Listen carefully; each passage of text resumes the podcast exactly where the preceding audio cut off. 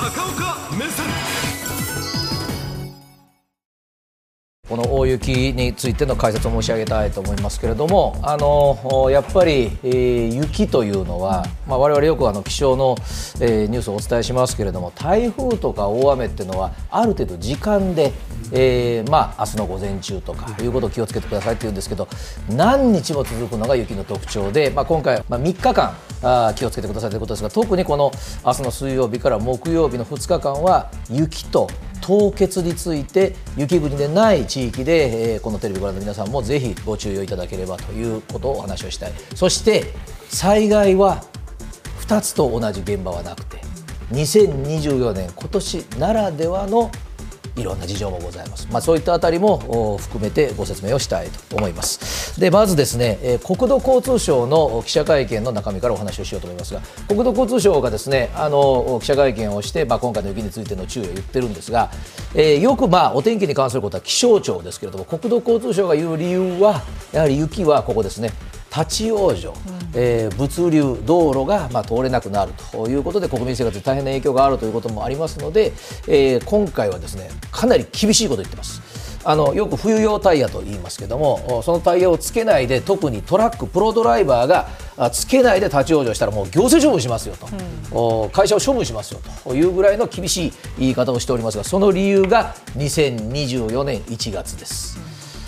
能登の救援に今全力を挙げている最中であります、えー、もちろん我々のところに物流が来ないというのは大変困りますが能登の皆さん石川県の皆さんに今一生懸命全国から物資を送り届けているものをですね不用意な冬タイヤをつけてないなどという行動で立ち往生をさせないでくださいともう明確に書いてます、えー、被災地の復旧物資の支援を妨げないでくださいと、まあ、ここまで厳しい言い方です、はい、もうあの冬の備えをしないで、えー、雪国の道路を止めるというのはもう妨害行為だとい。う言い方を国はしているわけです。というのも、えー、これ国道8号線といえば滋賀県あるいは京都の皆さんはピンとくると思いますけれどもこの雪国に近畿からつながる大動脈で言い換えれば立ち往生の名所でもあります、え京都から出発をしまして琵琶湖の東岸を北上して福井、石川とこう抜けていくんですがえー、この映像、ちょっとカメラさん見づらいですが、アップにしてください。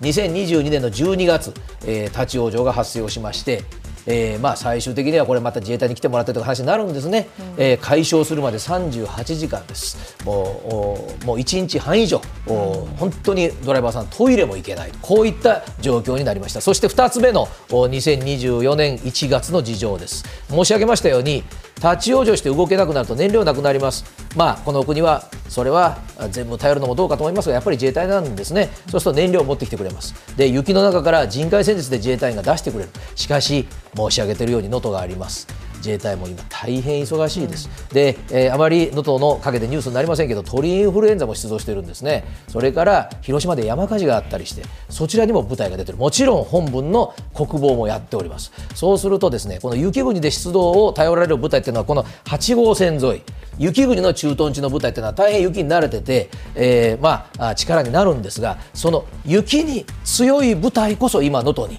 うん、えー、投入されているということもテレビご覧の皆さんぜひご理解をいただいて、はい、えー、まあ、国土交通省が言うように用事がないのにここに車で、うん、えー、とこに出かけるということはあご遠慮いただければということです、うん、まあ、そしてもう一つ2024年1月の事情なんですが、えー、中田さんも足立さんも能登半島取材行かれて感じたかもしれませんけども実はですね1月1日のあの震災の前はですねとってもとあの北陸は暖かかったんです、うん、ですからあの雪国の皆さんでもですね例えば石川県の皆さんでもまだ冬用タイヤに変えてなかった方とか、うん、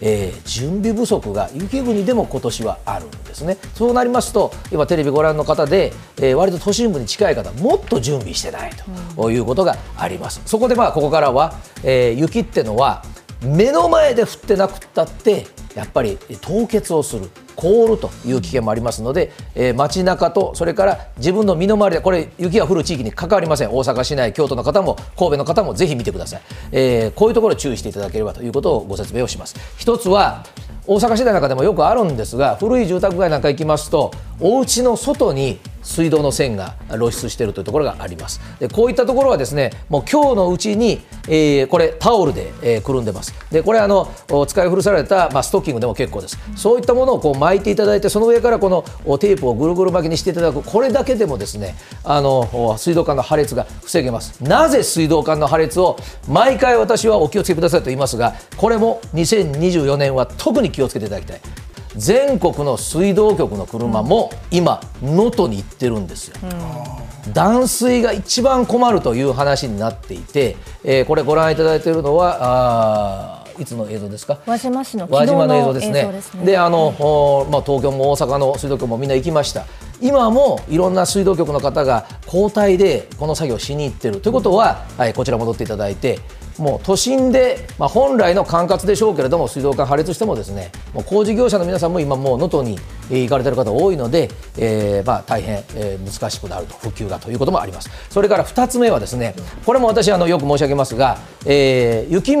えー、を歩く時にですね雪降ってないんだけど玄関出ました。どう見てもなんか凍ってる感じがする。という時にはですねあのよく申し上げるんですが歩き方気をつけてください。えー、カメラさん私の足元撮ってください。まっすぐ普通人間は歩きますがこれが一番こういう映像をご覧になったことあると思いますね、で革靴だろうがゴム底だろうがそれは滑るもんは滑りますので。でどう見ても凍ってるとこだけ通ろうと思ったらもう人がどう見てるかが気にしないではいカメラさんまた足元。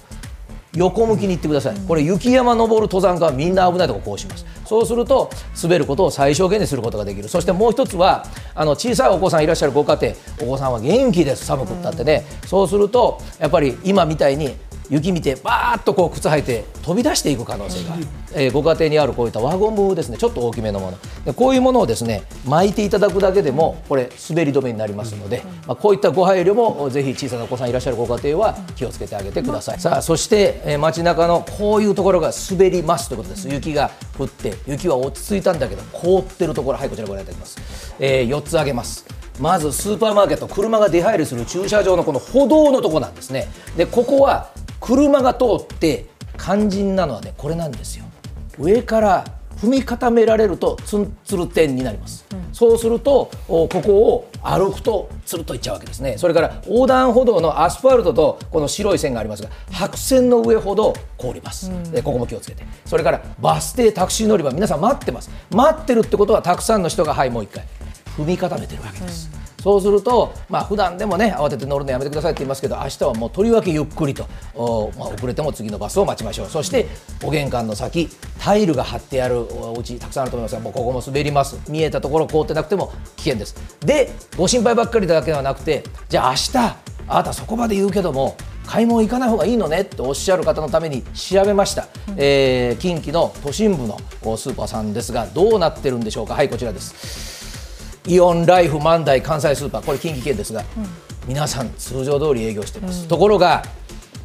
通常通りっていうのは言うだけじゃないんです。ちゃんと努力されてる。これ万代さんですが駐車場に先ほど私踏み固めると言いましたがちゃんと凍結防止剤をもう巻かれるそうです。それからえー、雪で物流が滞ったことも想定して万代さんはもう今日中にもう来る、まあ、売るものですね。そういったものはもう今日中にいただくというような工夫もされて明日通常通りの営業ということですからお買い物慌てる必要はありません、えー、通常の営業をしてくださってます。そして雪というのはいろいろ交通機関がこれから、えー、警報を出していきます。どんどん更新されますが雨台風と違って何時から何時っていうよりも